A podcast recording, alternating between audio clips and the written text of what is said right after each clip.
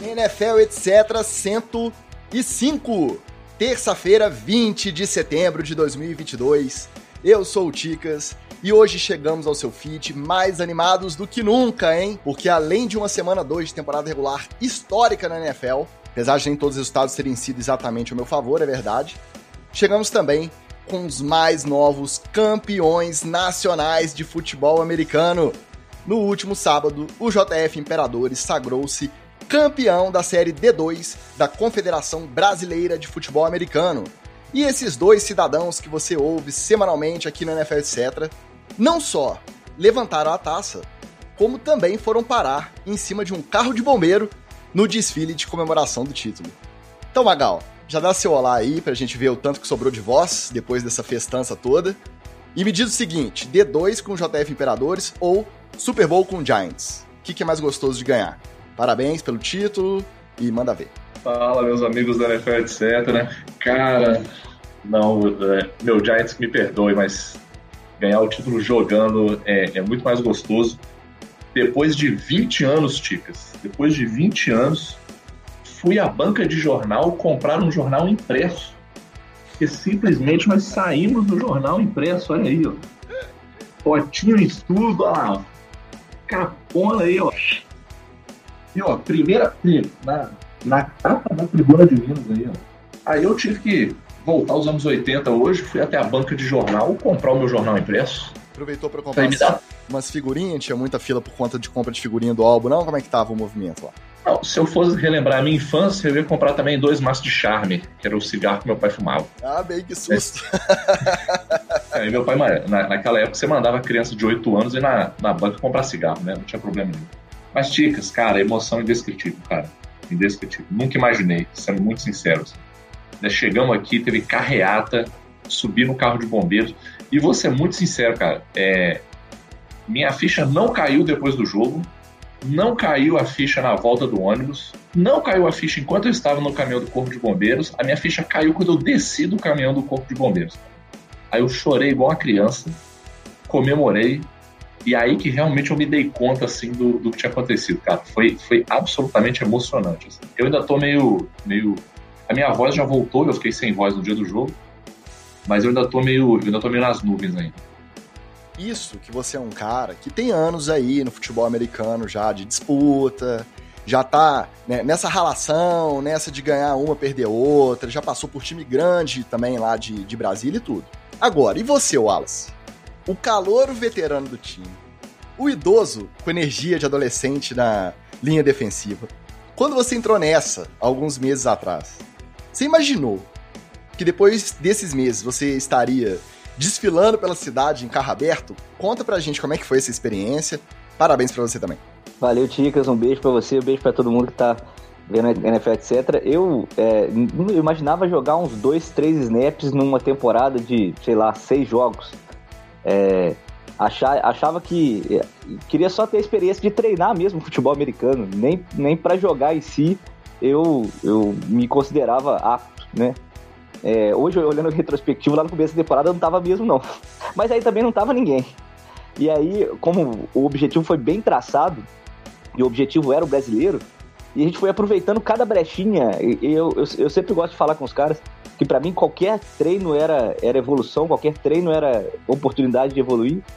E, e culminou nisso. Eu já tinha coberto né, vários times de futebol aqui de Fora, é, campeões, né, inclusive um marcante, que é o Tupi, campeão de 2011. Desfilei no carro de bombeiros junto com eles, mas assim, cobrindo, né? Desfilei com o Alexandre Yankee quando ele ganhou medalhas no, no Pan-Americano, né, com o Gabrielzinho também, quando ele foi é, medalhista na Paralimpíada mas estar tá do outro lado é completamente diferente. É, é, é, um, é, algo surreal e eu também, cara, eu, eu, mas eu chorei, eu chorei em campo, eu chorei na hora da premiação, eu, eu, chorei no ônibus, dancei no ônibus pra caramba, se quiser ter os vídeos também, é, e, e, chorei igual uma criança quando eu desci ali no, na, na, na Praça de Santa Cruz, porque é, é, emocionante demais, cara. Eu só tenho a agradecer aos meus companheiros, ao Magal, eu, que botou pilha para poder eu fazer essa doideira, e deu certo, cara. Agora, é como disse o Magal, o pessoal falou, agora e aí? O cara é calouro já foi campeão nacional, qual que é o próximo?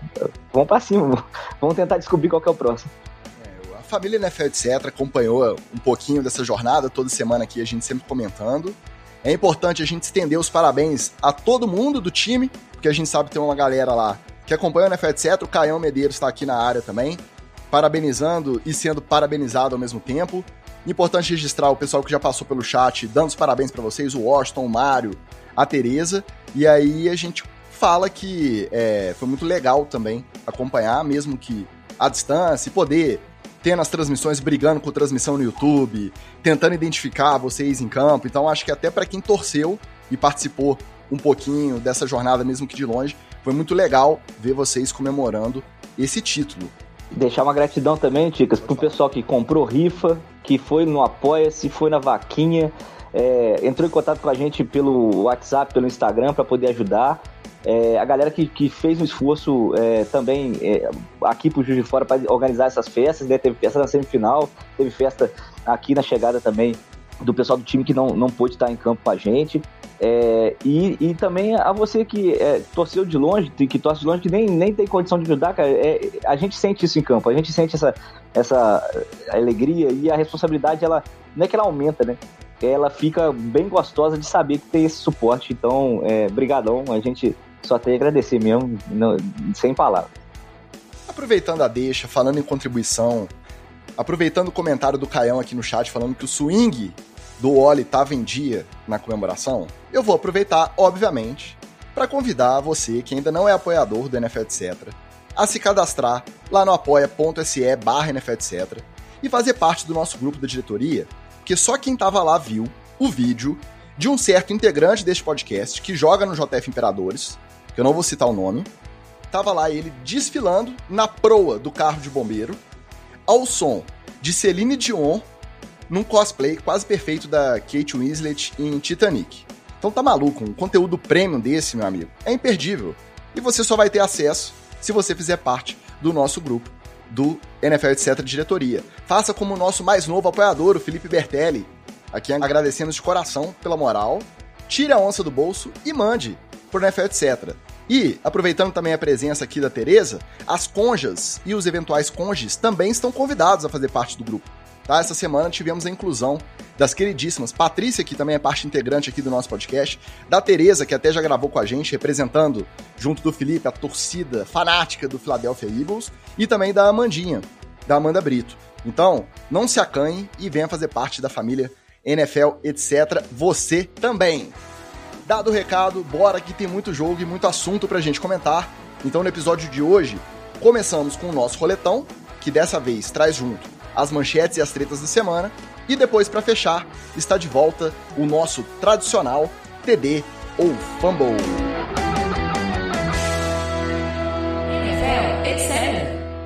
Uma boa noite para o Marco Túlio, que também chegou no chat já perguntando sobre as viradas. E, infelizmente, não tem jeito, tem que começar pela virada mais sinistra, pelo jogo da semana que deu ruim para mim, mas pelo menos deu bom pro Oli. Então alguém da NFL etc acabou feliz. Sempre que tem um NFL etc bowl, alguém sai triste, alguém sai feliz. Dessa vez foi o meu dia de ficar triste. Os Dolphins conseguiram virar e fechar com um placar de 42 a 38 jogando em Baltimore contra os Ravens. E aí foi aquele show de recorde quebrado. O Lamar foi o primeiro quarterback da história a correr e a lançar para TDs de mais de 75 jardas. No mesmo jogo, ele correu para um touchdown de mais de 75, já era o recorde pessoal dele na carreira e também foi recorde da NFL no mesmo jogo que o mesmo quarterback também lançou para um TD de mais de 75 jardas. O Tua, primeiro quarterback dos Dolphins a lançar para mais de 6 touchdowns desde o Dan Marino. Mais uma do Lamar. O Lamar passou o Michael Vick em mais jogos com mais de 100 jardas corridas na história da NFL. Então tá no quinto ano de carreira e já passou o Michael Vick com mais jogos correndo para mais de 100 jardas. Voltando para o Miami, primeira vez na história que dois wide receivers registram no mesmo jogo, jogando pelo mesmo time, dois touchdowns cada um, mais de 150 jardas recebidas cada um e mais de 10 recepções cada um. Então, foi um tiroteio com essa duplinha aí, que vai aprontar muita confusão ainda, Tyreek Hill e Jalen Waddle. Vai, Wallace, comenta esse jogo aí. Eu tenho só uma questão para você, ô Ticas. CPF na nota? Não. Já tá freguês já, né? a, o papo antes da temporada é que você ia ver a revanche do ano que vem, não sei o que lá, papapá, já ficou para 2023, né? Mas a revanche veio bem. Se você parar para pensar, até o terceiro quarto, tava um esculacho. O Lamar Jackson arrebentando, o ataque produzindo.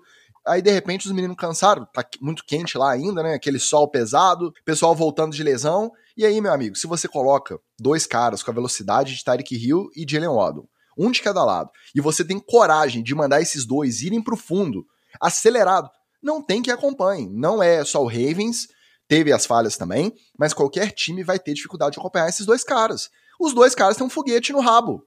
É impossível acompanhar. Um, um cornerback maior, mais pesado, não chega, não tem jeito. Agora eu vou te dar a dica de que, que você vai olhar para saber como é que o Miami fez para acionar esses dois caras.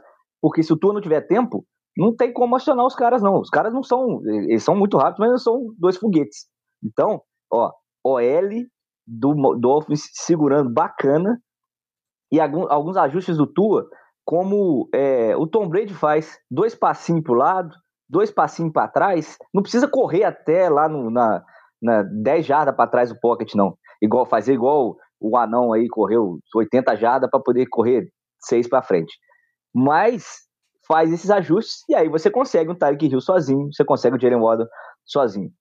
O jogo do Tua foi o famoso a hora que a porca apertou, a hora que apertaram o carro, o carro cantou. Então, era esse jogo, um, um, dos jogos, né, que a gente esperava que um, um quarterback draftado em primeira é, posição, é, já no terceiro ano de evolução dele, é, pudesse fazer. Então, tá destravando os, o, o, as, os bloquinhos aí, o Tua tá virando, finalmente, o Messias Sofista que a gente sempre anunciou aqui, e que eu, por exemplo, nunca duvidei. Vocês duvidaram aí do menino, agora vocês que pagam as contas de vocês aí. Eu nunca duvidei. É, só uma menção honrosa que eu achei que foi ruim o Palteira não citar aqui. Comemoração de branco maravilhosa do Mike Zick no, no, no touchdown dele. Aquela é a dança mais de branco que ele tentou fazer, a dancinha, é, que é já divulgada, já tem uns 5 anos, já, era, já é cringe a dancinha que ele tentou fazer. E ele não conseguiu. Então, segundo ele, estava tava, é, parecendo bem melhor no espelho dele. Então, o Mike Sick também merece um beijo. E é impressionante como as pessoas não dão crédito pro Tua, não deram crédito logo depois, mas se você vê agora, é, nos podcasts de hoje, o Pat McAfee, por exemplo, é um que está falando muito bem do, da, da, atuação do Tua, é, e que, é, por exemplo, o Mahomes, quando tinha o Rio, o pessoal falou que, ia, que o bandido do Rio ia sentir falta do Mahomes. Agora é o Mahomes que está sentindo falta do Rio para lançar as bolas lá em Kansas City, né? E o Joe Burrow, com dois alvos ali, também o Higby e o, e o, o Chase, e os caras falaram, ah, genial e tal. Agora que o Tua tem dois alvos, vamos ver, ué. Quem é genial?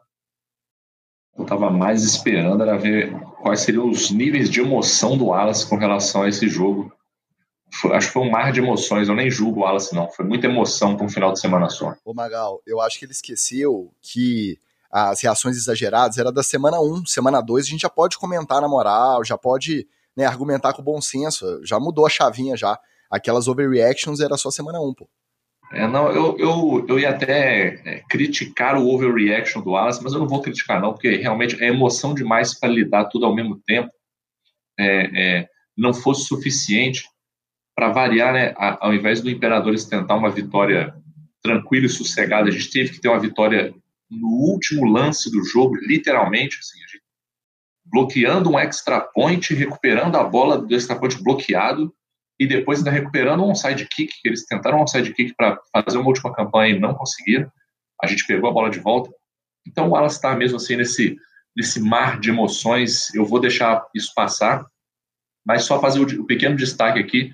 A dancinha do Gessick foi tão bizonha que ela entrou no, no Come On Man, aquele programinha que passa dos, do, dos piores momentos do college e da NFL da semana. A dancinha do, do Gessick conseguiu ganhar é, entra lá no Come On Man, no programinha, no quadro né, do programa, é, como um dos destaques, né, ou uns lowlights, né, não highlight, um dos lowlights da semana. Eu achei muito corajoso do Mike McDaniel ir pro tudo ou nada. Ele até comentou que ele botou em campo a jogada foda-se. Ele tem um pacote de jogadas lá do ataque que é tipo assim, não tenho mais nada a perder, então vamos para dentro. Se já tá perdido mesmo, a distância tá grande, só vai virar se arriscar. E ele decidiu arriscar e deu certo. Foi recompensado. Um head coach estreante no segundo jogo fazer isso. Eu paguei pau. Falei, pô, maneiro. Não significa que vai dar certo toda vez. Tem talento ali. É o Tua, obviamente, vai parecer melhor tendo o Adel correndo de um lado e o Tarek Hill do outro. Isso para mim é óbvio. Não significa que ele seja o cara mais preciso, mais acurado. É lógico que a gente não entra nessa tecnicalidade aqui da posição de quarterback, mas os wide receivers conseguiram tanta separação que mesmo os passes que não estavam assim no ponto certo, eles conseguiram ajustar na rota e ainda correr longe do defensor para marcar. Então assim, vale a atenção. Tanto Baltimore quanto Miami vão ter desafios muito bons essa próxima semana para a gente poder entender se o que a gente viu no domingo vai se estabelecer ou não. Porque Baltimore vai pegar os Patriots e Miami vai pegar os Bills. Então, se Miami sentar, conseguir não ganhar o jogo, mas fazer frente, conseguir se manter vivo até o final, conseguir trocar socos com os Bills, do jeito que os Bills estão jogando, aí eu acho que a gente já pode ficar otimista com a campanha de Miami.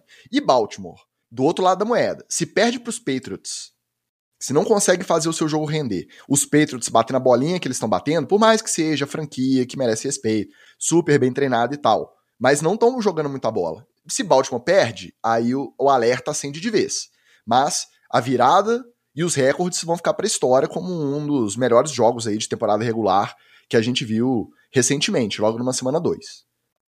Falando em virada, essa semana foi repleta, né? Agora eu vou até lembrar com saudade. É, a dor de cotovelo aí. Saudoso. Vou aproveitar a presença do Marco aqui, que tá zoando todo mundo.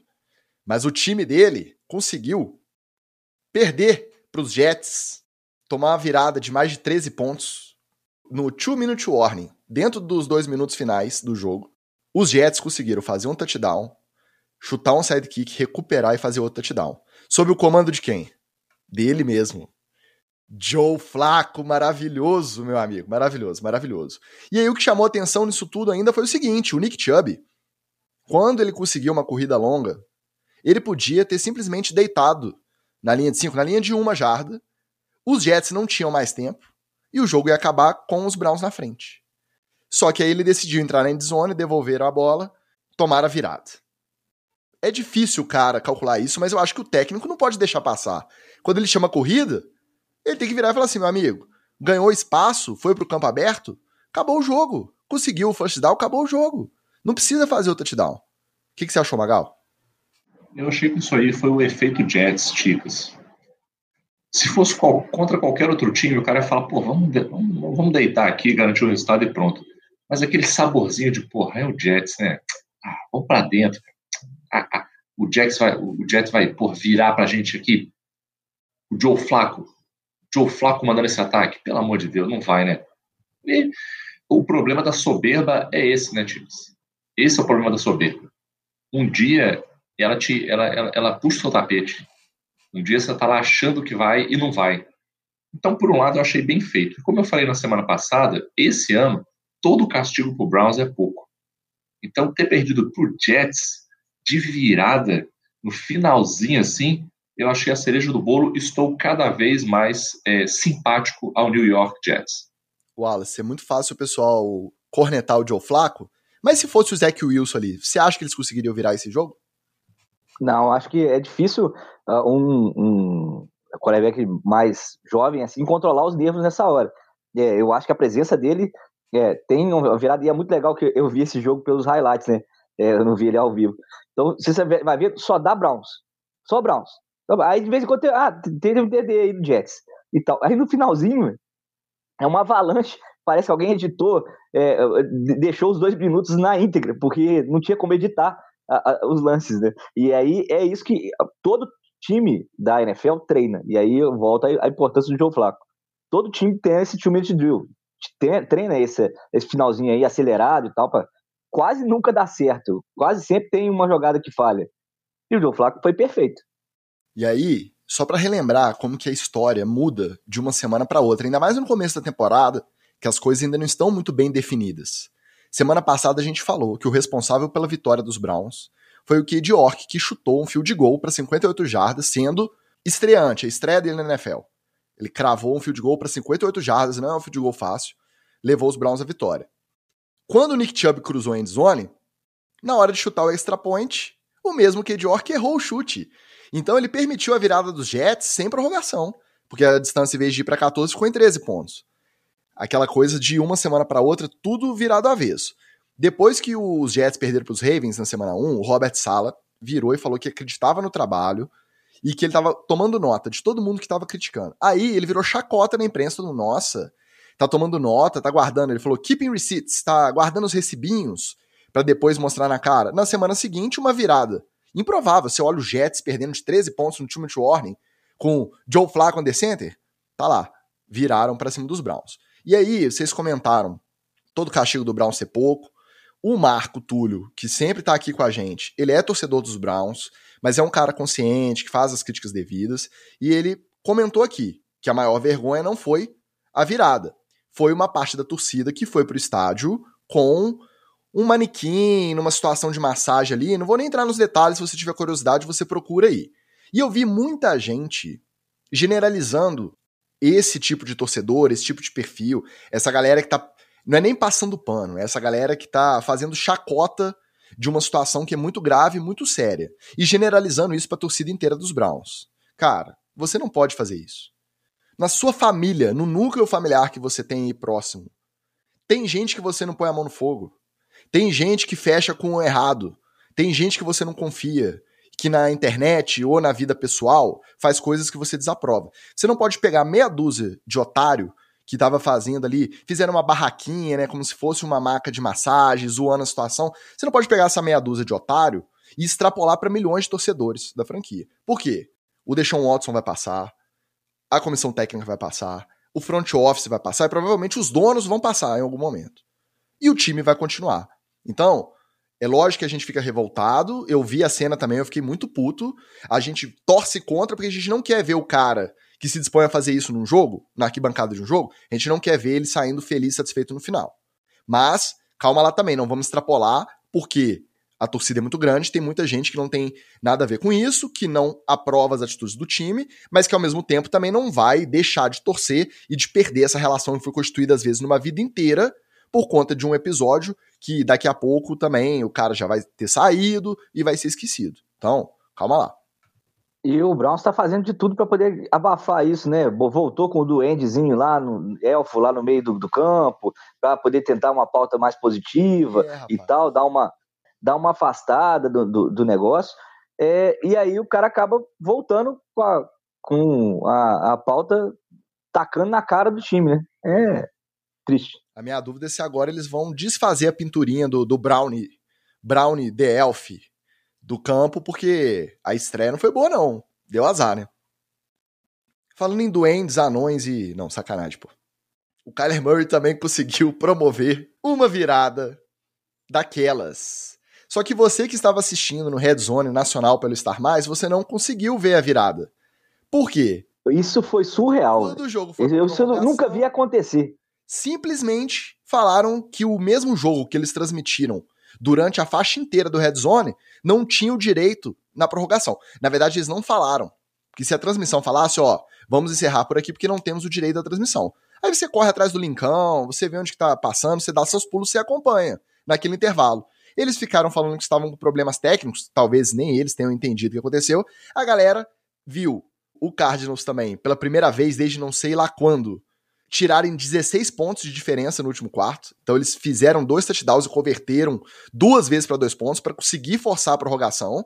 A última conversão de dois pontos com o cronômetro zerado. Aquele ânimo, aquele êxtase do jogo, caiu a transmissão do Red Zone Nacional. Então teve esse parênteses aí. Mas o Kyler Murray, no melhor estilo Curupira, nas outras temporadas também foi assim, né, Wallace? No começo da temporada ele tava naquela correria e achava o cara, a gente falava até MVP. E esse foi mais um jogo daqueles que faz valer o contrato. A gente pensa, não, aquele contratão que o Cardinals deu pro, pro Murray valeu a pena. Não, e dificilmente você vai ver uma pessoa correr tantas jardas para tão pouco espaço e para tão poucos pontos, né? Que foi para dois pontos empatar o jogo e aí é, realmente levar o, o Cardinals para a prorrogação. É, cara, eu, eu, só, só posso pensar que era a dificuldade dos defensores de achar o Kyler Murray. Porque ele é muito baixo, né? E o pessoal tá bloqueando ali, uma hora você sai do bloqueio, mesmo que você seja até mais fraco do que o OL, você consegue se desvencilhar e vai atrás do, do QB. Impressionante, ele, ele foi para ele foi um lado, foi para o outro, voltou para o meio, fingiu que ia lançar umas três vezes e ele mesmo correu com a bola. Então, assim, é, ele gastou aí pelo menos uns três jogos de Kyler Murray. É, agora ele vai ficar devendo aí, pode abaixar aí três jogos da temporada e vai ficar devendo. Os dados dessa jogada que você citou foi a primeira conversão de dois pontos. Ele, depois que recebeu a bola no snap, ele ficou 20 segundos correndo de um lado para o outro procurando uma oportunidade, né? Ou um gap para ele correr para endzone ou alguém para ele passar a bola. Nesses 20 segundos, ele correu 84,9 jardas. Então ele correu quase um campo inteiro, ele correu 85 jardas, fugindo da defesa para decidir o que ele ia fazer. E aí abriu o espaço e ele conseguiu cruzar pela endzone e converter. Cara, sensacional. A jogada é sensacional. E, o, e, o, e ninguém achou ele, mas um torcedor do, do, Raiders achou, né? Deu um merece nele na hora que ele tava comemorando lá. Ele fez BO por agressão e tudo. Cara, eu vou ser bem sincero. Eu vi esse vídeo aí da, da comemoração várias vezes. Cara, mais ou menos, né, cara? Mais ou menos. Ali, para mim, eu não achei que foi um tapa na cara dele, alguém querendo dar um tapa. Ele poderia tranquilamente ser alguém que esticou a mão para ir abraçar e pegou na cara pegou dele, aí, entendeu? Pegou bem errado. Vou, vou te dar uma ideia que aqui em Juiz de Fora tem precedente, tá? Uma vez, um debate de, de é, prefeitáveis da Rádio Solar, alguém encostou uma daquelas bandeirinhas que a gente fica balançando, né, de candidatos, né, com a haste de plástico, em um dos candidatos. Ele apareceu uma hora depois do ocorrido com um, um, um curativo que pegava metade da cabeça dele, porque foi uma das primeiras transmissões pela internet de debates da, da, da, da Rádio Solar. E aí, fez história em Juiz de Fora. O, do, o Calemão deve ter sido isso aí, velho ele me lembrou um pouco a bolinha de papel do Serra, que jogaram no Serra e que a Polícia Federal foi investigar a bolinha de papel. Assim. Pô, parada meio assim. O outro destaque para mim desse jogo, eu sou, hoje eu só estou trazendo destaque, etc. Tá? O outro destaque para mim desse jogo foi o Jordan Reed, né, que é analista da NFL. É, ele falou que leu um, um, dos, um dos reports de scout do Kyler Murray, né?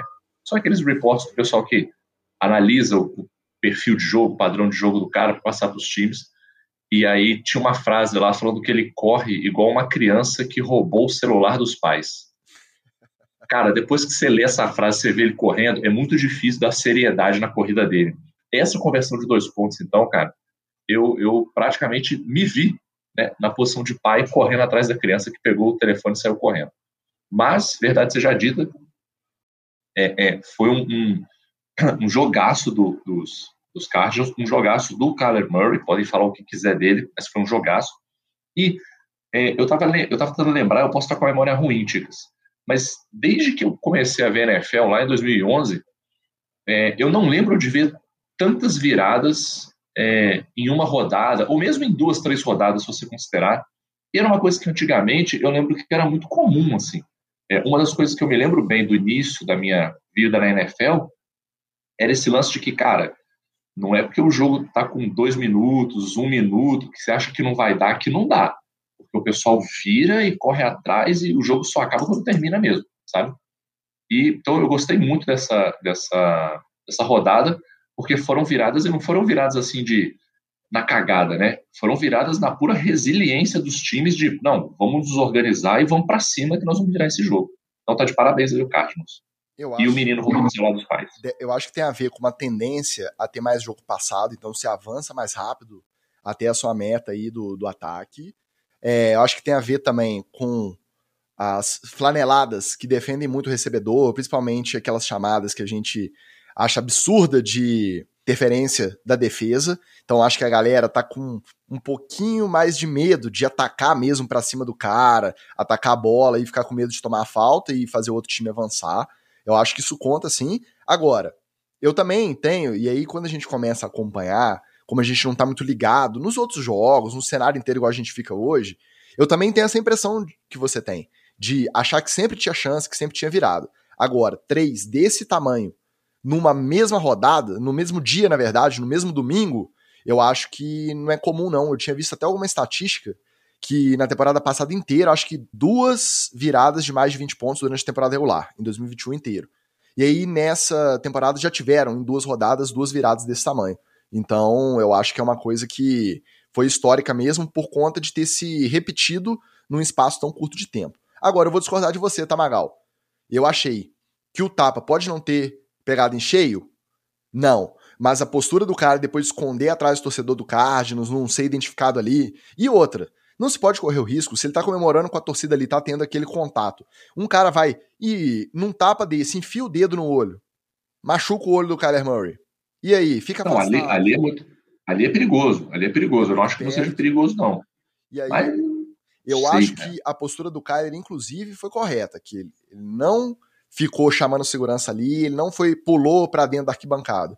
Ele foi, saiu do jogo, comemorou a vitória no vestiário, foi no departamento de polícia, fez o boletim de ocorrência, pede pro, pro, pro, pessoal do estádio as imagens, identifica o cara. O cara, no mínimo, vai ser banido do, do, do estádio, não vai poder assistir mais o jogo lá. Acabou. Atitude correta, então acho que ficou de bom tamanho. Isso aí ele foi, isso ele foi corretíssimo. É, eu não achei que foi. Eu, não, é não, nem, não é nem pela agressão em si, é pelo potencial do que poderia acontecer se abre esse precedente. Então acho que. Ah, mas eu vou te falar, eu acho, eu acho essas cabines que ficam ali na beira do campo, cara, eu acho uma parada muito periclitante isso aí, velho. Porque o que, que nos segura um maluco de, de pular aquela parada ali lá e, porra, dar um, um soco na cara de alguém, dar um, um, carrinho em alguém, quebrar uma perna de alguém aí? Nada, entendeu? É só o, o bom senso do maluco que tá sentado ali. E os OLs e os DLs que estão próximos também, porque não é fácil pro torcedor comum chegar e machucar um cara desse, né? É complicado. E só mais um detalhe, o fator sorte, óbvio que conta, porque o Hunter Renfro fumblou duas vezes na prorrogação inclusive entregando a bola que gerou o touchdown da vitória do, dos Cardinals. Então, teve um bom desempenho, chamadas boas, deu um respiro para o Kingsbury, que estava com o assento cada vez mais quente lá, sendo cada vez mais contestado. O próprio Murray também, com a história toda do videogame, de não querer assistir vídeo, deu um respiro, um pouquinho de paz. Mas esse Cardinals também não, não inspira muita confiança, não. Teve um pouquinho de sorte aí também.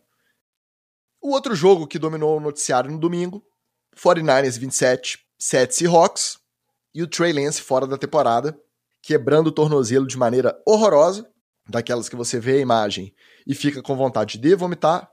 Mentira, vocês não ficam não, né? Vocês estão acostumados, só eu que que tem essa frescura. Eu não consigo ver essas pernas invertidas, essas lesões não, cara. Nossa, me dá um mal danado.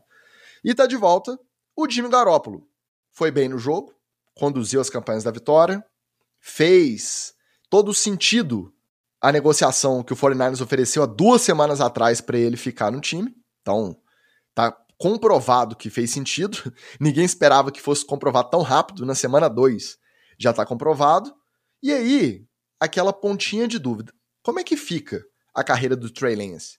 Começo da próxima temporada, vai ter essa discussão de novo? Se os 49ers forem pro playoff de novo, chegar na final de conferência, eles vão inverter? Aí mantém um Garópolo titular por médio prazo e o Trey Lance volta como reserva?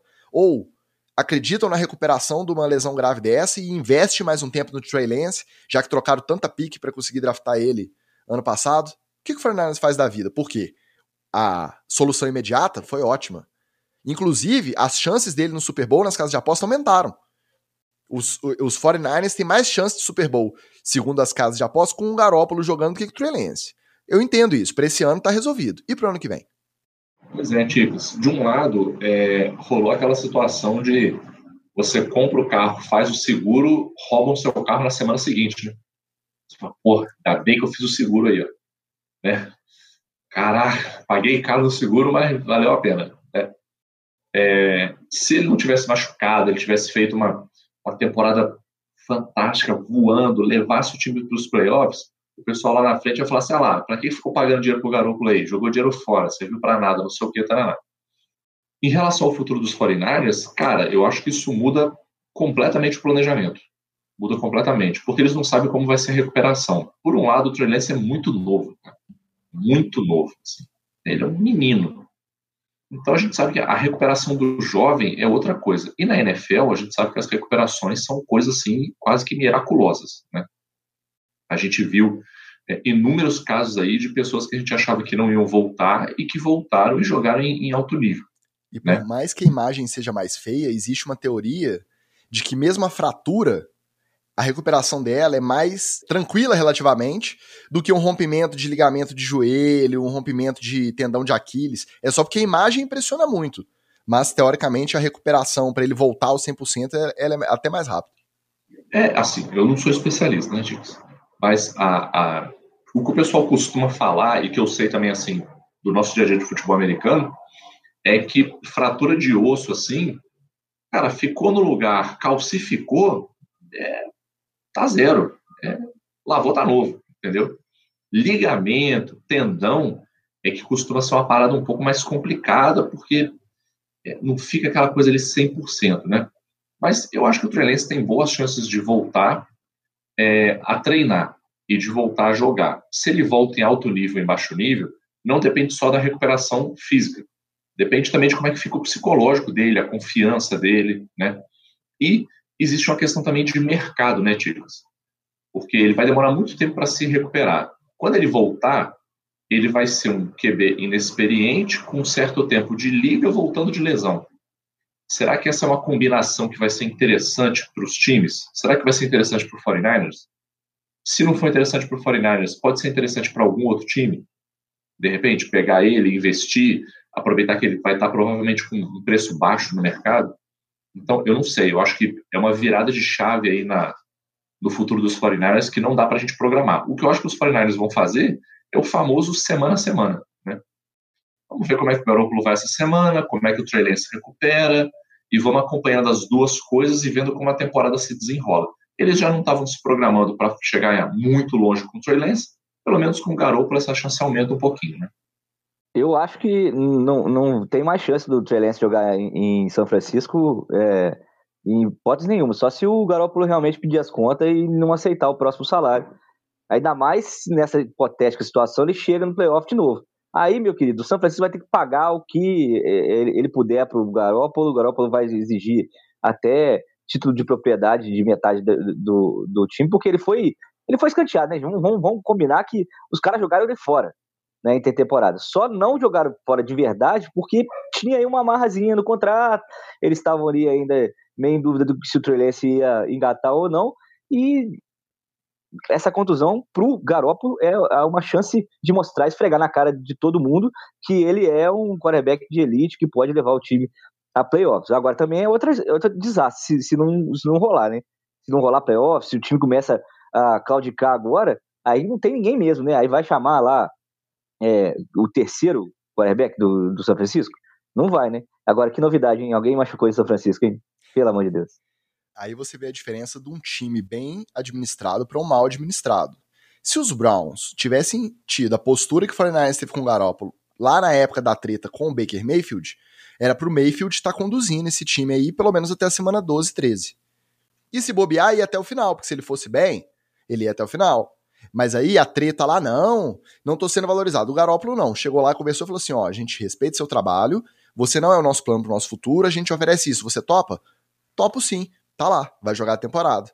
Não parece que ninguém ficou com mágoa do outro, estão fazendo negócio ali, tá cada um cuidando do que é melhor para você e beleza. Os dois lados toparam, vão pro jogo, entendeu? E aí pode ser. Calha de ser campeão do Super Bowl esse ano. Eles vão trazer o Trey pra ser titular no ano que vem? Não.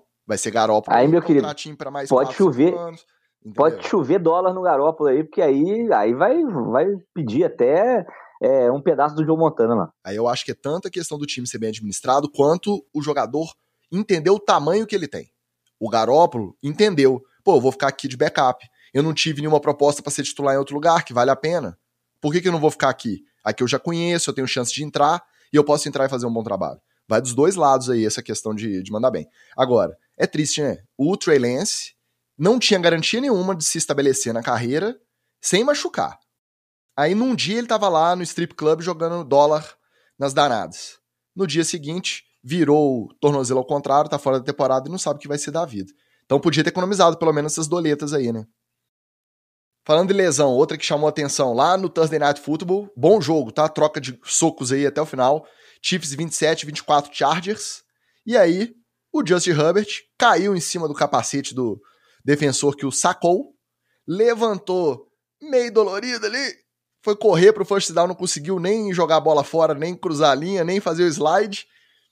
Aquela preocupação de ter fraturado na costela, alguma coisa assim. Depois ainda fez um passe maravilhoso para touchdown, sem conseguir andar direito. Foi pro raio-x e o diagnóstico, que nem saiu, acho que nem no dia seguinte, só saiu no fim de semana foi fratura de cartilagem. Vocês já tinham ouvido isso? Fratura de cartilagem? E até hoje tá essa aí. Não sabe se vai jogar essa semana, não vai, mas foi muito preocupante, não só pela saúde do Josh Herbert, mas pensando na campanha dos Chargers, que tá todo mundo de olho como um dos favoritos aí da, da EFC. A gente sabia que esse jogo ia ser um, um tiroteio danado, mesmo sem o, o Chargers desfalcado do Allen, né? Então, é, realmente ia ser esse, esse tiroteio e, e cumpriu. Agora, é, o Herbert não tem condição nenhuma de jogar, não, gente. É, ele terminou o jogo ali é, porque estava quente, porque ele estava já na, na partida. É, se esfria cinco minutinhos ali, ele deve ter sentido uma dor absurda. E deve estar tá tomando infiltração até hoje para poder aguentar respirar. É, Tem um detalhe. Fala, Tix. O médico do time que autorizou ele a voltar em campo e o eventual médico que está aplicando infiltração nele é o mesmo que perfurou o pulmão lá do Tyrod Taylor e fez o, o Just Herbert começar jogando no primeiro jogo da carreira dele, que ele era banco. É o mesmo. Inclusive, esse médico está sendo processado pelo Tyrod Taylor por más práticas, porque Não, o, é. o Tyrod Taylor ficou afastado lá, perdeu o contrato, perdeu o dinheiro que ele tinha para ganhar dos Chargers. Então tá processando mesmo. Esse, é eu digo, esse aí é o. Ele é o Nick Riviera, aquele médico dos, dos Simpsons. aquele do bigodinho, tá ligado? É, é possível esse cara, não. Ele é, é o concorrente do Dr. Hibbert, né? No, no Simpsons. É, então, ele é a versão mais barata do Dr. Hibbert. então, o, mas pelo menos do, do, do Herbert ele gosta, né? Ele, ele não gostava do Tyrod Taylor, ele deu uma estocada lá no pulmão dele. É, mas voltando aqui à a, a, a, análise do time em si, é, perde muito, né? Sem o Herbert e, e sem o, o, o Allen, né? A gente não sabe se o Allen vai poder voltar e tal. O Chargers, ele cai de, de, da primeira prateleira dos times aí, que o cara é capaz de bater de frente com o Chiefs ainda desfalcado, para um time da terceira prateleira e vai penar se não tiver o, o, seu QB titular e nem o seu wide receiver número um. É muito difícil que, que o Chargers consiga é, é, é uma boa temporada, né, engatar pelo menos uma, duas vitórias aí, esperando quatro jogos aí para um dos dois voltarem. É muito difícil que isso, que isso ocorra. E o Chiefs é, é o Chiefs, né, cara? É, é impressionante como o Mahomes consegue fazer esse time jogar e a, e a, a química com o Kelsey é muito boa e o Clyde Brasileiro correu a vida. É, realmente, o Chiefs é um, é um time que consegue se reinventar de temporada para temporada e a gente acha que ah, agora não vai rolar e tal. Os caras estão lá nas cabeças. É, o Chiefs realmente é um dos times mais resilientes que tem na NFL. Né? Fez viradas aí, saiu de jogos muito complicados, é, é, praticamente desde que o Mahomes entrou. Né? Isso não é uma questão é, de tática ou de técnica. Né? Isso é muito psicológico do time, o senso de liderança que o QB tem, é, a forma como a defesa se posiciona também. É, é, então, é uma questão muito mais mental aí do que efetivamente técnica. Óbvio que a técnica também ajuda. Sobre o Herbert, a vantagem dele é que ele foi classificado como dia a dia, né? Então ele não está fora, ele não está injury reserve, ele não está nada disso, ele está no dia a dia. Então, estão checando dia a dia o quanto que é possível ele jogar ou não. Costela, cara, para quem nunca sentiu nada na costela. Cartilagem da costela, cara, Magal. É uma parada que, é uma parada que não tem o que fazer, cara. Porque você não, pode, não adianta você engessar, não adianta você enfaixar, não tem o que fazer. Você vai tomar remédio para dor e esperar curar. É isso. Né? Não tem muito o que fazer. Acredite, ó, esse rapaz aí sofreu com a costela dele antes da final, antes da semifinal e da final. E um beijo pro Bruno Godinho também, nosso coach também de, de crossfit, que tá sofrendo com a costela dele até hoje, jogou com a costela ruim, tá, não consegue nem respirar. Cara, é, costela é uma parada sinistra. Eu só espero de verdade que o Herbert volte, porque, cara, se o Chargers for depender do meu querido Chase Daniel, aí, cara, esquece Vamos botar a temporada no, no, baixo do braço aí, porque o Chase Daniel, a única coisa boa que ele tem é o nome Daniel no nome dele. Fora isso. Se bobear, joga, tá? Primeiro que esse médico aí que perfura pulmão não deve ser muito bom diagnóstico também, não. Esse papo de quebrou cartilagem da costela. É, acompanhando a NFL, a gente sempre ouve algumas lesões que a gente nunca ouviu antes. Aí a gente joga no tradutor para ver se a gente entendeu direito, para ver se tem alguma diferença aí. É complicado, sempre tem uma novidade. Agora, outro motivo, além desse médico aí questionável para dar diagnóstico. Teve um quarterback essa semana que jogou, supostamente, com quatro vértebras quebradas. Cara, quatro vértebras, como assim? O cara. É, o que saiu de notícia e o time confirmou é isso. O James Winston jogou pelo Saints com quatro vértebras quebradas. Mas aí falaram assim: não, não tem problema não. Ele vai colocar um extra pad ali, vai colocar uma proteção extra no tronco e não, não vai agravar a lesão, não tem como agravar não. Como que sabe que não tem como agravar? Essa proteção extra aí é feita de quê? Estranho, né? Mas enfim, esse jogo contra os Bucks foi uma peladinha daquelas também, foi feio de ver. Os Buccaneers ganharam de 20 a 10. Aí teve Tom Brady quebrando tablet, o Bruce Arians, que não faz mais parte da comissão técnica, teoricamente está aposentado, tava lá na sideline, brigando com o juiz, xingando o jogador adversário. O Mike Evans e o Marshall Letmore saíram na mão. O Mike Evans foi suspenso por um jogo. O Brady não, mas aí, que achou não, peraí. ridícula isso, essa história. Isso aí é, como é que fala? Esse é pleonasmo, né? Se falar que o Mike Evans é impressionante. Não, não teve um jogo que um enfrentou o outro que os caras não quebraram o pau. Dessa vez, o Mike Evans, ele não foi nem expulso por causa do, do Letmore, foi, foi por causa da outra treta. Ele foi é, defender o Tom Brady. A gente que acompanha a NFL, a gente, se tivesse que chutar, parece que esses dois estão brigando desde 2015, sei lá, desde 2016. Eles estão caindo na mão todo ano, duas vezes por ano, pelo menos, quando eles estão jogando aí um contra o outro na divisão. Quando acabou o jogo e o Mike Evans foi perguntado sobre a treta, ele virou e falou que ele achava que ele não iria tomar a suspensão, porque da outra vez, a porrada que ele deu no ponto cego do Ledman por trás foi muito pior, lá em 2016, acho, 17, Dessa vez, ele deu também uma porrada, mas pelo menos foi de cara a cara com o cara. Ele achou que não ia ser suspenso. Ou seja, mesmo se a NFL tivesse considerando não suspender, depois que ele deu essa entrevistinha, ele chamou suspensão para ele. Falou assim: me suspende aqui então, tô desafiando vocês a me suspender. Aí, obviamente, o Brady foi dar entrevista, achou a suspensão ridícula. Mas, cara, que peladinho. Nossa. Precisa comentar esse jogo, Ticas? Sinceramente, cara, eu que joguinho safado. Então você, você decide, porque daqui pra frente agora é só pelado. Que jogo, nossa senhora, que joguinho safado, cara. Que joguinho safado. Mas, é, eu vou ser sincero, me desconcentrou o quanto que o Tom Brady tá magro, cara. Meu Deus do céu, cara. Parece que ele tá, parece que ele tá saindo uma doença. É pela, alguém tem que dar um sanduíche pra esse homem. Não é possível. Ele tá só na base de eletrólito lá. Não tá aguentando, não. Alguém faz uma, uma, uma polenta pra esse homem, um caldinho de fubá, que não é possível, cara.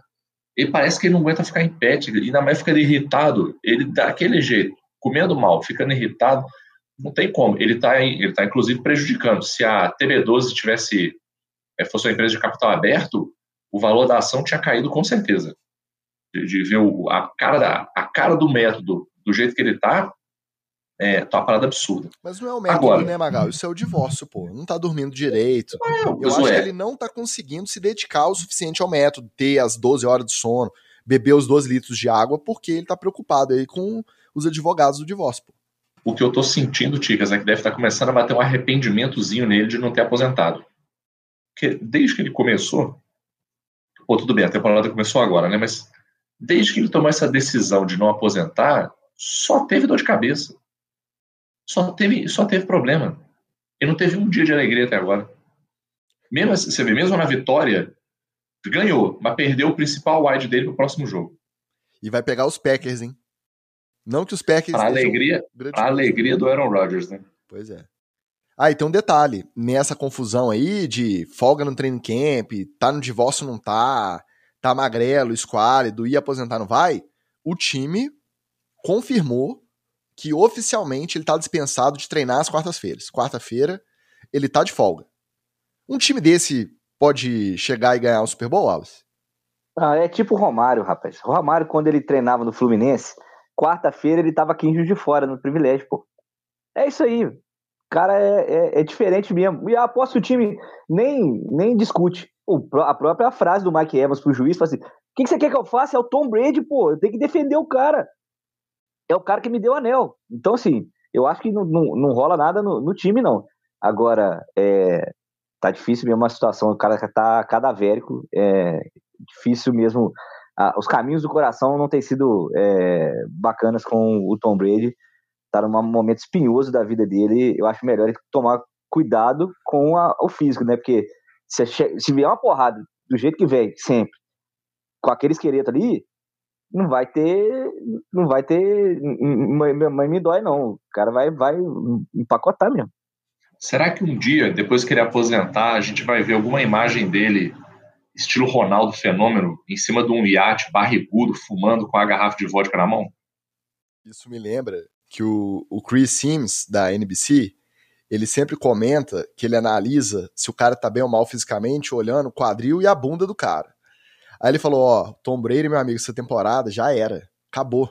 Tá zerado de bunda ali, não tem nada, nada. Tá seco. Tá um, um graveto. Acabou. O Tom Brady esse ano não vai dar nada. Imagina, o cara analisa quarterback mecânico, fica vendo filme, fica olhando a bunda do cara para falar se o cara tá em condição e já falou: ó, pra esse ano Tom Brady corre risco de lesão porque tá sem bunda. Maravilhoso. Ué, se o porta-mala não tiver um dia, você não consegue trocar de, de, de, de, direção fácil nem segurar a pancada no quadril, não, rapaz. Porta-mala que faz a, o quadril ali, ó, nheco, nheco. Agora, a defesa dos Bucks está sinistra. Então, se for longe, independente aí do extracampo, dessas confusões, pode botar na conta da defesa também, porque a defesa tá sinistra, sinistra. Mas jogou contra o quarterback que tava com quatro é, vértebras fraturadas e tem o Tyson Hill no banco, um ornitorrico que nem assim entra, né? Tá beleza lá em, no Saints. Isso é verdade. Você não queria falar dessa pelada? Então fala aí de Giants 19, 16 Panthers, Magal. Mas fala a verdade, Pô, é, é, muito, é, muito, bom ter técnico, né? Fala a verdade. Aí o, o, clubismo de vocês bate muito forte, né? Como é que vocês botam no início da, da pauta das peladas o primeiro jogo é do Giants? Ele devia estar pra cima, né? Tudo bem.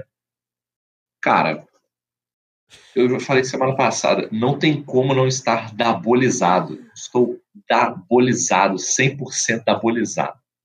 Não tem como, cara. Esse homem é um gênio. Esse homem é um gênio. Ele dançando no vestiário depois do jogo, cara. Aquilo ali é a pura energia de campeão, aquilo ali. Aquilo é energia de campeão. Se, se você me falar, eu vou ver essa mesma cena em fevereiro, eu não duvido. Eu não duvido ele ali, ó animadão, pá, pá, pá, dançando com os caras. E mais velho e dançando melhor que o Gesick. Mais swing e simpatia que o, que o Gesick, tá? Ainda tem essa. Mas é, aí eu também, pô. Aí é, tá fácil, eu também. Exatamente. Mas brincadeiras à parte com o querido da Ball, é, cara, foi um jogo, um pouco mais jogo de Giants, né? Passar um cagaço, um medinho, pô, vão perder em casa, perder pro Baker Mayfield, brincadeira, hein? Mas é, felizmente o time mostrou resiliência, é, é, conseguiu virar. A defesa ajudou também, apesar que o, o, corpo de linebackers do Giants ainda é uma desgraça, né? E o único linebacker decente que tinha lá eles mandaram embora. Então a gente sempre fica com esse buraco no meio do campo, né? Eu acho que a linha está fazendo um trabalhinho honesto, os DBs estão fazendo um trabalho honesto também, mas esse meio de campo ali do Giants é, isso é uma tristeza, cara. Isso não vai ter solução. Isso vai ser dor de cabeça daqui até o final da temporada. Mas, vitória, né? Estamos aí 2-0. Beijos para quem falou mal. Desde 2016 oh. não começava a temporada 2-0, hein? Eu sei. Isso quer dizer alguma coisa? Não, né? Tá bom. Vamos lá, agora vamos em bloco para as próximas peladas, vai. Patriots 17, 14 Steelers. Essa também foi dura foi dura. E ela acabou como? Com um ex-jogador dos Patriots que tá agora nos Steelers, retornador, Gunner Ozevski. Durante a semana ficou falando que ia se vingar do Steam, blá blá blá. Jogada decisiva, fez o famoso Muffet Punt. Traduz Muffet Punt aí pra mim, Magal. É o vacilou no chute. vacilou ali na hora de pegar o, o punch, deixou os Patriots ficarem com a bola e eles conseguiram chegar para chutar o field goal da vitória. Chicas, esse é o, é o terror dos técnicos, cara. Porque o que você fala pro cara é o seguinte: tá com segurança de pegar a bola? Pega. Tá com algum nível de dúvida? Pede fair catch e deixa o pau quebrar. Aí o maluco não faz nenhuma das duas coisas. Ele tenta pegar e, e faz, o, e faz a merda. Aí o, o, o resultado tá aí. E aí a preocupação, a gente imaginou que Trubisky e suas dancinhas dança Maurício Cobruz não iriam muito longe e pode ir até menos do que a gente imaginou. Acho que não demora a gente ver o Kenny Pickett lá nos Steelers não, viu? Outra peladinha danada, Cowboys 20 17 Bengals. A linha ofensiva dos Bengals continua uma desgraça também, uma tristeza. e já estão falando que o Cooper Rush é melhor do que o Dak Prescott. E Broncos 16-9 Texans no sufoco no final para os Broncos conseguirem assegurar a vitória, tomando vaia da própria torcida na estreia do técnico e do Russell Wilson jogando em casa, com direito à torcida cantando alto a contagem regressiva do relógio da jogada, porque o Nathaniel Hackett tomou uns dois delay of game, gastou tempo porque não viu que o relógio estava zerando, isso para chutar field goal, você imagina para armar o ataque. E aí já tá todo mundo com o pé atrás também com o Hackett, o que, que vai ser dele como treinador. Bom, de trás para frente, o Hackett está provando que o nervosismo está atrapalhando ele, diferente do meu McDaniel, que está ousado ao extremo. É um cara novo que está chegando agora que está pesando. Né? E você compara, porque são dois estreantes, dois que vêm aí da linha do Shanahan. O McDaniel, lembrando, era coordenador ofensivo dos 49ers, de, trabalhando 49ers. direto com o Shanahan. E o Hackett já tinha trabalhado com o Shanahan também, estava de coordenador do Matt LaFleur lá em Green Bay.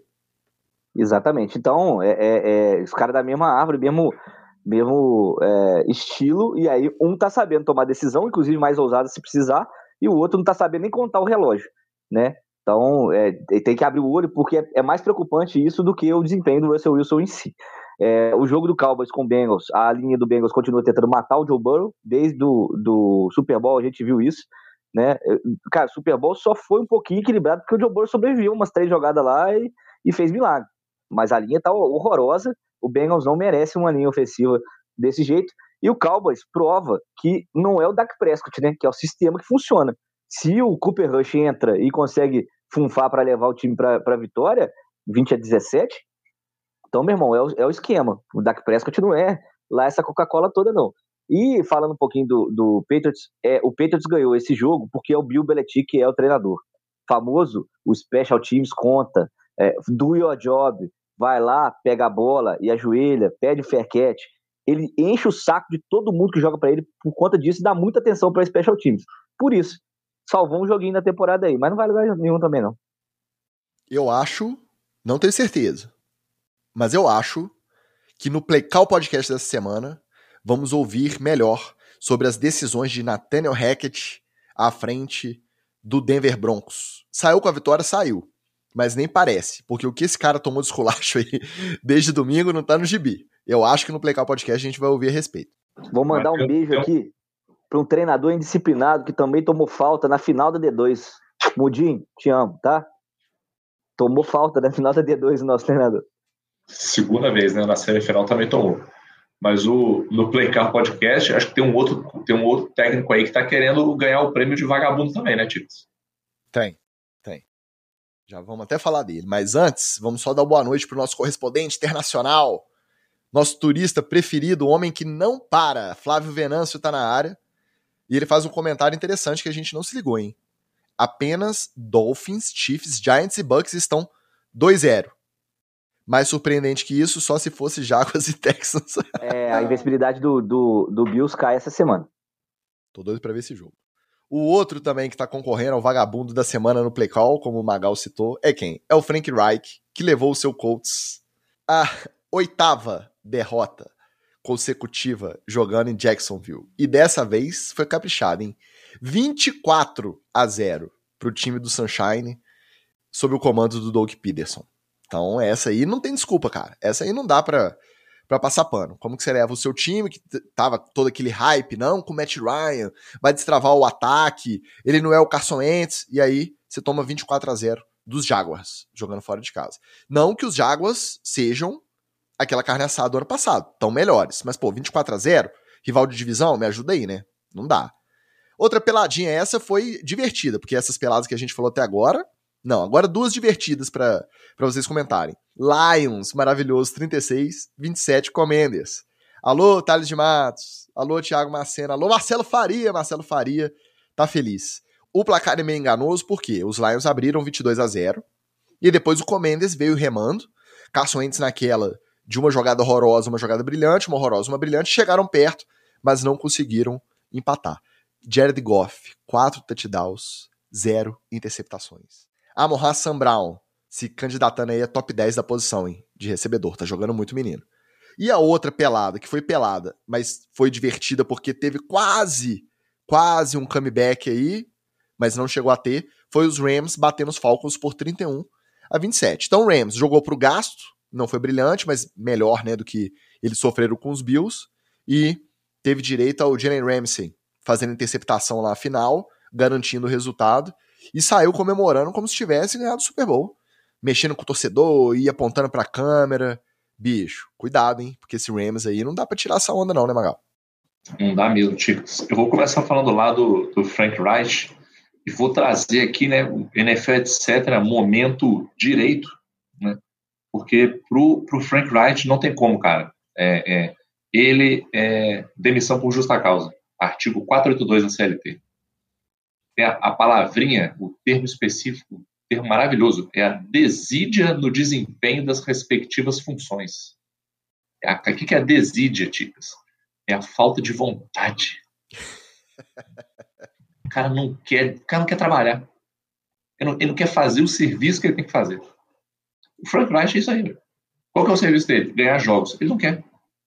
Ele olha pro Jaguars e fala assim, né? É, chama qualquer coisa aí. Ih, é 24 a 0, né? Ele não quer, não é possível. Eu acho que se botar um, um nerdola, jogador de Madden, para ficar fazendo chamada lá na lateral do campo, ele faz um trabalho melhor. Não fala, o... não fala do meu técnico, não. Não fala do meu técnico, não.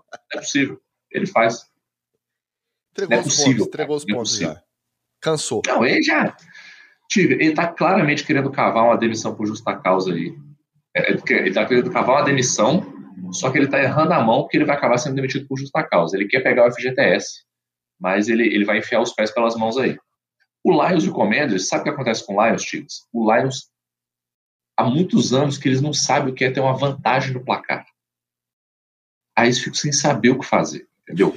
Quando deu esse 22 a 0 ah, eles é. todo mundo perdido. E aqui, e fazia muitos anos também que eles não entravam como favorito num jogo pelas casas de aposta. É, e esse jogo eles eram favoritos. Aí eu acho que também eles falharam aí, lidaram é um, com a, É um cenário novo, é um cenário novo. Aí eles entraram e falaram assim, não, pô, a gente tá com favorito, mas nós somos o Lions, né? Nós vamos tomar uma sacolada aqui, ok. Quando isso era 22 a 0 fica aquela situação, todo mundo meio se olhando, né? E, agora, o que a gente faz? eu não sei, ué. Eu, eu, nunca tive aqui. Alguém sabe? Não, não sei, eu também não. Aí, né? Todo mundo meio perdido ali sem saber o que fazer. Nesse momento de perdido sem saber o que fazer, eles é, é, tomaram essa pressão do Commanders. Aí é uma coisa que eles já estão acostumados, né? Que é o quê? Tomar TD um atrás do outro. Aí eles, opa, aí voltou pro, pro padrão que eles estão acostumados, eles conseguiram é, é, engatar o jogo e vencer. Né? Parabéns aí, porque é, é bom que o nosso ouvinte tenha momentos de alegria, né? Então, Marcelo Faria teve vários momentos de alegria com esse time maravilhoso do Lions aí, né? Pena que a custo da alegria do Thales aí, né? Vai ter que chorar um pouco. É, com certeza o torcedor do Commanders, lá na, na, tabelinha do ano, marcou esse jogo com o Lions como vitória, né? Aqui, Lions aqui é vitória, tranquilo. Então já, já prejudicou um pouco. E o Rams e o Falcons é aquilo que a gente falou é, do salto alto, né, Ticas?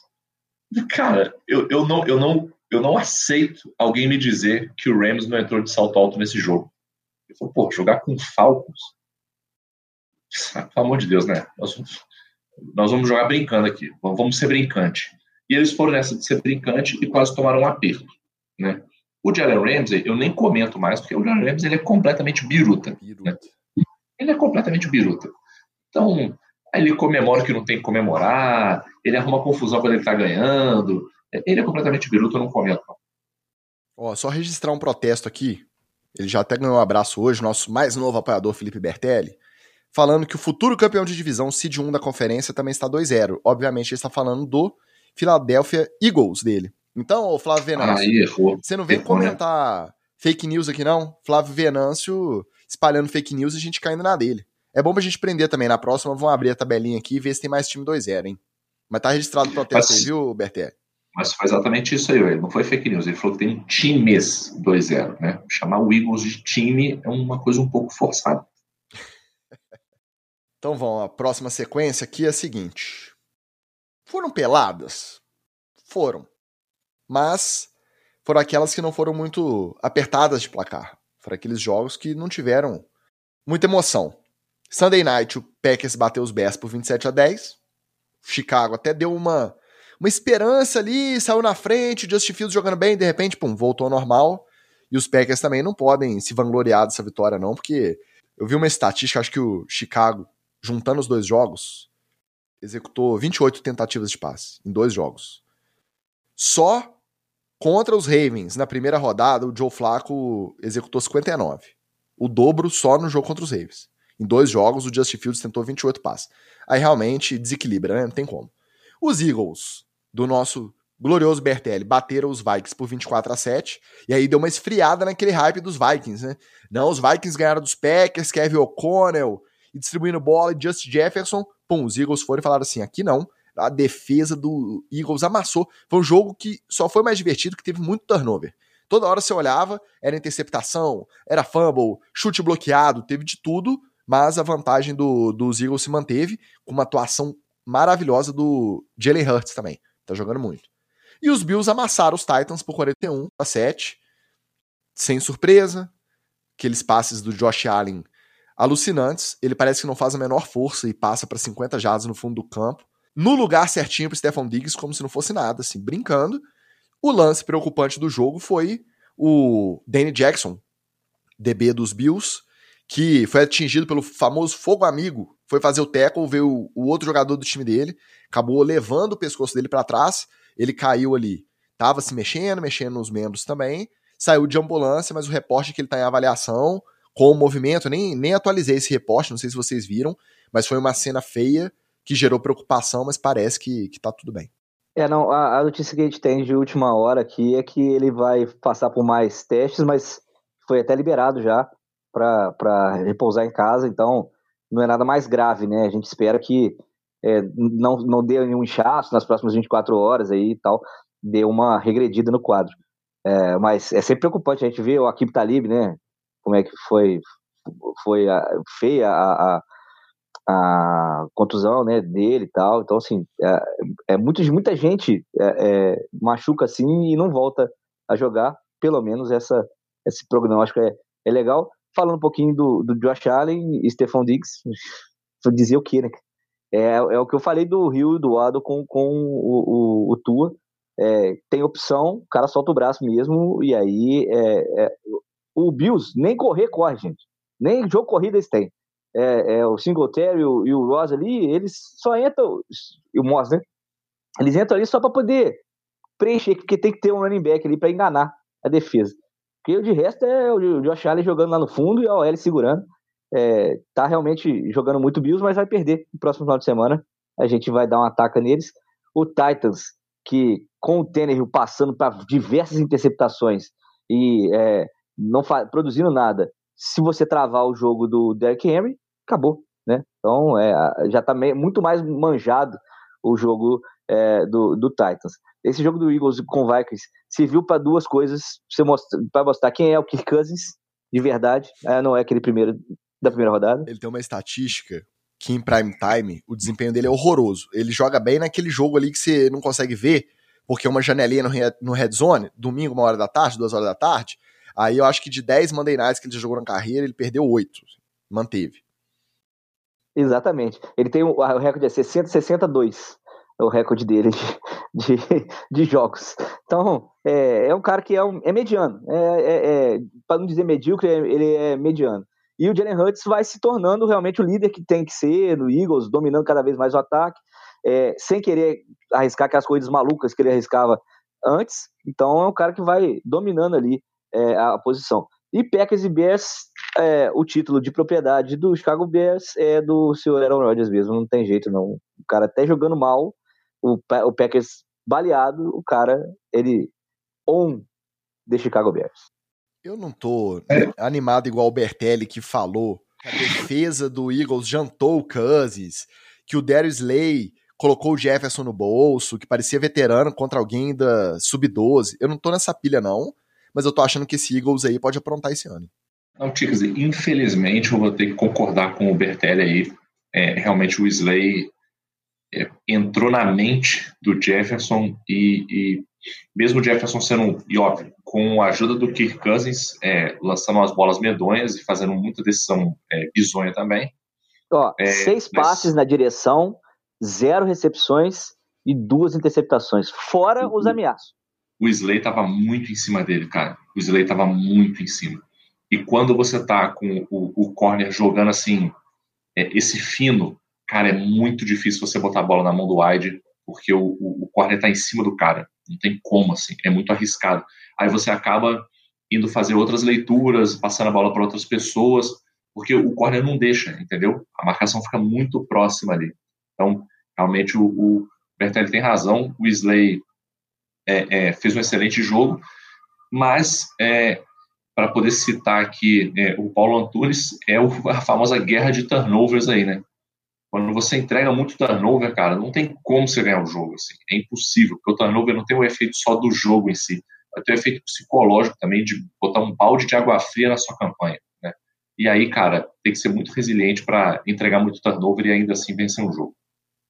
Encerrado o nosso roletão, passamos mais uma vez por todos os 16 jogos da rodada. Já tô esperando começar as semanas de bye ali, porque a gente diminui um pouquinho o bloco. Mas não saia daí, porque ainda tem o quê? Ele está de volta. TD ou Fumble.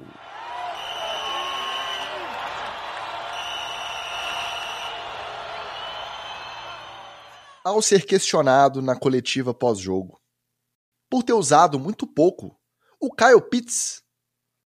O técnico dos Falcons, Arthur Smith, disse que ali não é fantasy não, que a sua única preocupação é vencer. Resposta atravessada, que esculacha de uma vez só a imprensa, os torcedores que jogam e até a própria liga que o emprega. Por quê? Porque essa própria liga incentiva o jogo do fantasy. É TD ou fumble? Um mega fumble, né, Ticas? É um fumble múltiplo né? além de falar mal do seu empregador, né? é, falou mal do jogador também, né?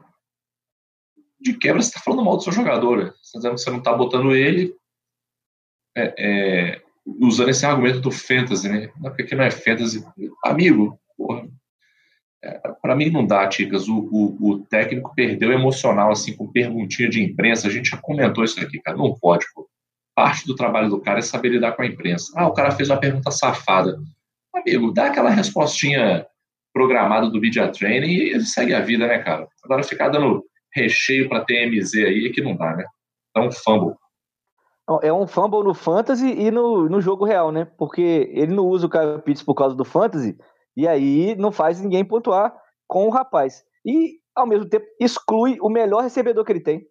Ah, mas é, é ele é o, é o Tarente. Não interessa, cara. É, ele tem que jogar aberto e se o, o Marcos Mariota vai passar para alguém, vai conseguir passar para alguém, vai ser para o Kyle Pitts por causa da imposição física dele, por causa das mãos que o cara tem. É o melhor recebedor do, do Falcons, cara. Não, não tem porquê, não, tem, não tinha porquê ele ficar irritado, não. Se ele pensou em fantasy, ele errou duas vezes. E pensando no fantasy e pensando na vida real. Então, um grande fumble. Duplo. Fumble, porque eu tenho o Kyle Pitts em uma liga de fantasy e ele não tá pontuando nada.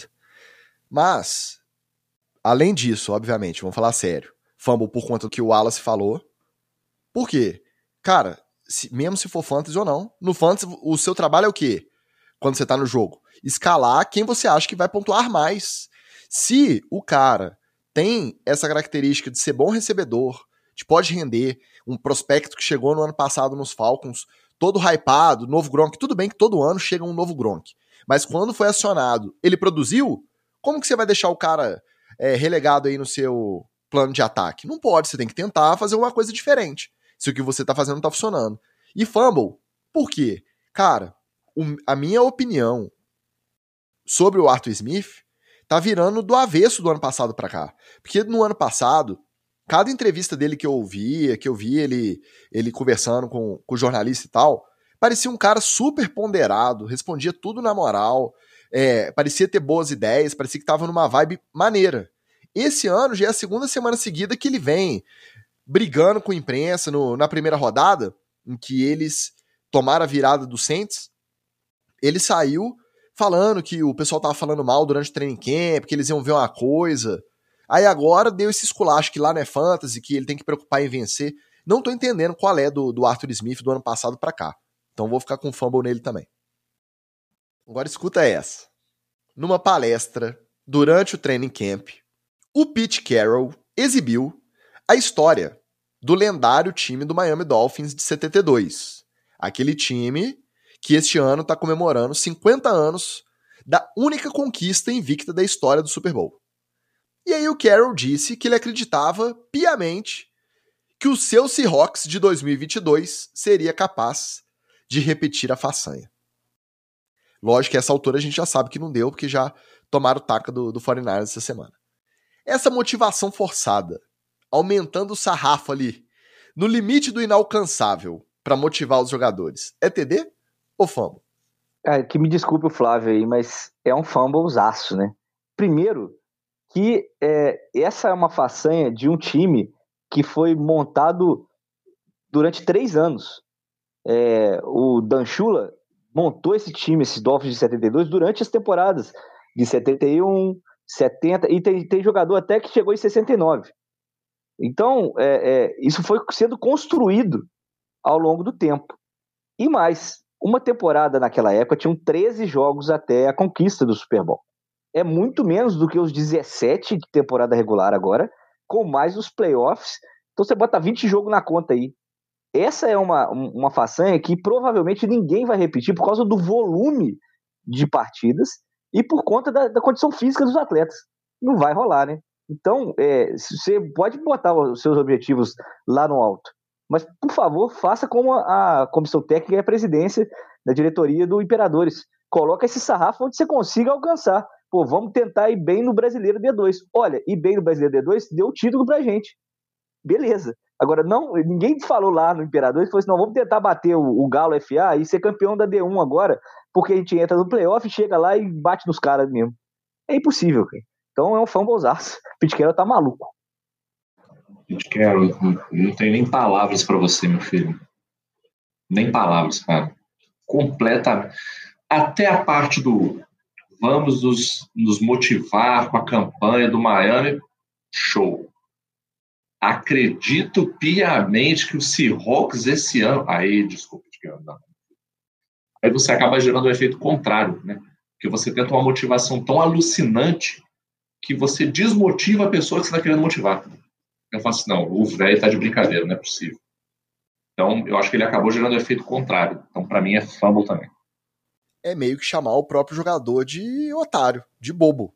É o que a gente fala, o Tom Brady dá as dele ali, que a gente acha meio exagero, mas a gente acredita que ele sabe qual jogador vai ser motivado na porrada, qual jogador vai ser motivado no amor. Agora o Pete Carroll fala isso pro, pros jogadores dele, pô, eu tenho que ser coerente aqui também. Se eu dou fumble, quando o Mahomes vem com esse papinho de que o Chiefs vai levar um Super Bowl invicto, quando o, o próprio Brady, eu acho, falou que trocaria um anel do set que ele tem por uma temporada invicta conquistando um título invicto provavelmente não superou ainda 2007, né, Magal? Eu dou fumble pros caras, porque parece fora da realidade. Isso com dois dos melhores quarterbacks, provavelmente, da história, e com dois times fantásticos. Aí o Pete Carroll fala isso, ele olha pro lado, ele vê o Gene Smith, ele olha pro outro, ele vê o Drew Locke, e ele fala isso sério para motivar os caras? Porra, tem que dar fumble, né? É o, é o Ibis tentando ser campeão mundial, né? É, é isso aí. Exatamente, é muito fora da realidade. E aí a gente tem que começar a desconfiar da sanidade. É o, o Belichick lá com 70 e tantos, que não consegue nomear um coordenador ofensivo, fica nessa teimosia. O Pete Carroll alucinando no training camp, falando que o Seahawks 2022 tem capacidade de ganhar um Super Bowl invicto. Tem que começar a se preocupar com, com os velhinhos, né, Felpa? Pra gente fechar o nosso TD Fumble. Na estreia da temporada, o Von Miller chamou a atenção, não só pelo ótimo desempenho, ele moeu o seu ex-time, os Rams, nesse reencontro. Mas ele também chamou atenção por um corte de cabelo bem pouco usual, vamos dizer assim. Para você que não viu, ele tava com a cabeça inteira raspada, menos na parte de trás, na nuca, que ele deixou um tufo ali um, em formato É, esse dá pro pai. Triângulo. Esse dá pro pai fazer. Se vocês quiserem, eu posso fazer pra vocês. Pois é, esse aí você vai ter lugar de fala. Só o triângulo ali, na nuca. E aí, ele foi perguntado se tinha algum significado, corte de cabelo, tal. Lembrou muito Ronaldinho na Copa de 2002, né? O fenômeno. Aí ele foi perguntado, aí primeiro ele veio com um papo de que o triângulo representava manifestação, esclarecimento, revelação, aumento de perspectiva e conexão com o próprio ser onipresente. Depois... Ó, coisa de maçonaria isso aí, hein? Uma coisa de maçonaria isso aí. É. Aí depois ele mudou a versão, Wallace. Depois ele falou que não era nada disso, que na verdade cada ponta representava um membro da família. Uma ponta seria ele, uma ponta seria o irmão e a outra ponta seria o pai, numa forma de homenagem aí com esse símbolo do triângulo. Aí no final, ele admitiu que ali onde está o triângulo é o único lugar que o cabelo dele ainda cresce direito e que ele só quis fazer um corte legal e diferente mesmo. Carecas usando desculpas cada vez mais elaboradas para justificar o carequismo. É TD ou fumble? Chicas, apesar de gostar muito do Von Miller, eu vou ter que dar um fumble para ele nesse caso. Não pelo fato dele ser calvo. Não tenho nada contra os calvos. Eu gosto dos calvos, inclusive. Tem vários calvos no time. Tá aí o, um tá aqui, o Wallace, tem, mas tem uma série de outros calvos aí no time. Problema nenhum. Agora, para que esse converser esotérico, né? Aí depois arrumar uma outra desculpa. Por que, que o cara não simplesmente diz assim, querida imprensa, eu estou ficando calvo e fiz uma gracinha com meu cabelo. Pronto, só isso. Quem que vai ter culhão para julgar o Von Miller, gente? Quem vai ter culhão para julgar esse homem? Esse homem é maravilhoso, esse homem é fantástico, esse homem já contribuiu para o futebol americano. Ele é um Hall of Famer.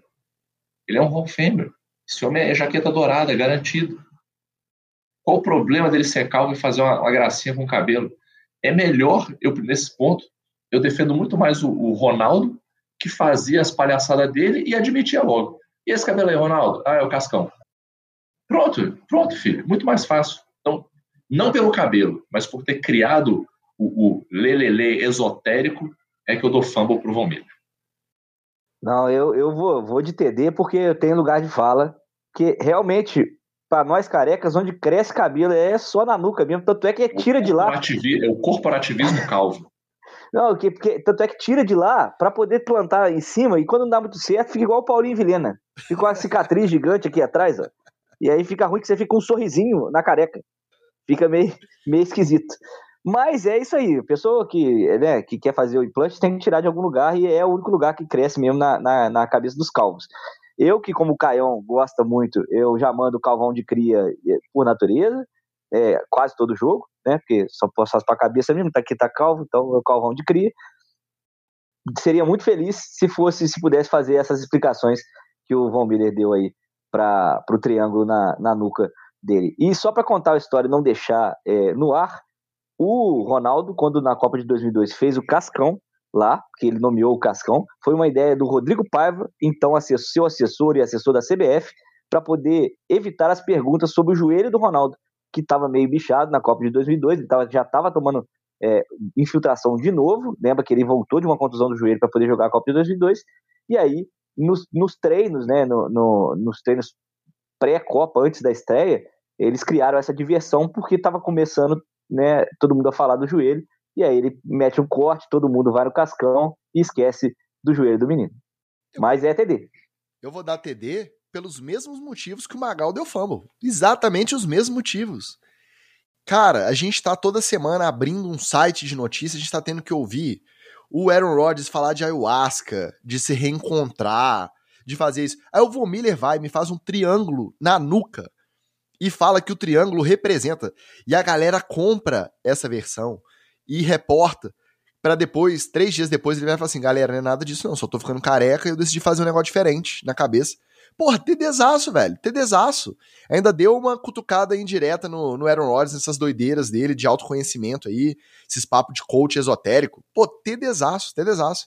Tô, inclusive, surpreso do Magal ter dado fumble, porque quando eu vi a, a sequência, as desculpinhas, o primeiro símbolo esotérico, depois o negócio da família, para depois admitir que era só careca, eu achei que o Magal fosse dar um desastre, até de cara, Magal, sinceramente. É porque o Magal, ele tá numa pujança capilar diferente, Ticas. Ali, ele, ele tá ali, ó, você vê que as madeixas estão esvoaçantes, é um, é um garoto Jequiti. É ele o Van Gickel agora do, do, do Dolphins fazendo propaganda pros produtos Jequiti.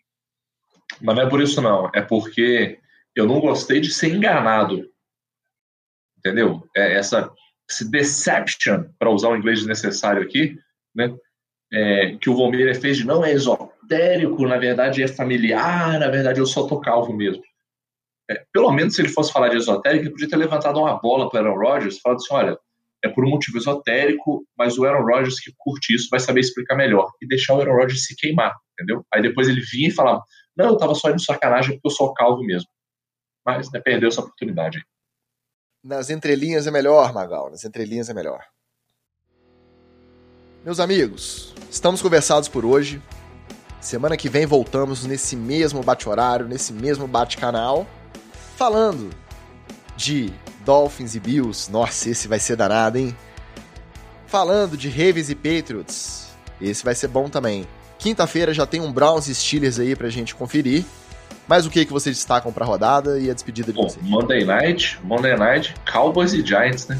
E o Cowboys vindo dessa vitória safada aí de 20 a 17 em cima dos Bengals, achando que vão pra algum lugar, né? Aí nós vamos dar aquela sapecada gostosa e vamos comemorar aqui na terça-feira. A invencibilidade do Bills cai e, obviamente, é, a gente vai para as cabeças. E aí, Super Bowl é realidade. Só mandar um abraço, um beijo para ele. Recuperações, prontas recuperações pro Chagas, nosso kicker, que infelizmente fraturou a, a fíbula lá no, na final da D2 em Tapicerica da Serra. É, tá no HPS aguardando para fazer a cirurgia e tudo de bom para ele. A gente aguarda ele ansiosamente, é, seja manquitolando, seja é, podendo já é, tomar sua cerveja e para poder a gente comemorar o título aqui fora. Beleza? Então, nosso muito obrigado a todo mundo que participou pelo chat. O nosso muito obrigado a você que dá o play no editado. O nosso obrigado mais do que especial aos nossos apoiadores maravilhosos. Semana que vem a gente está de volta.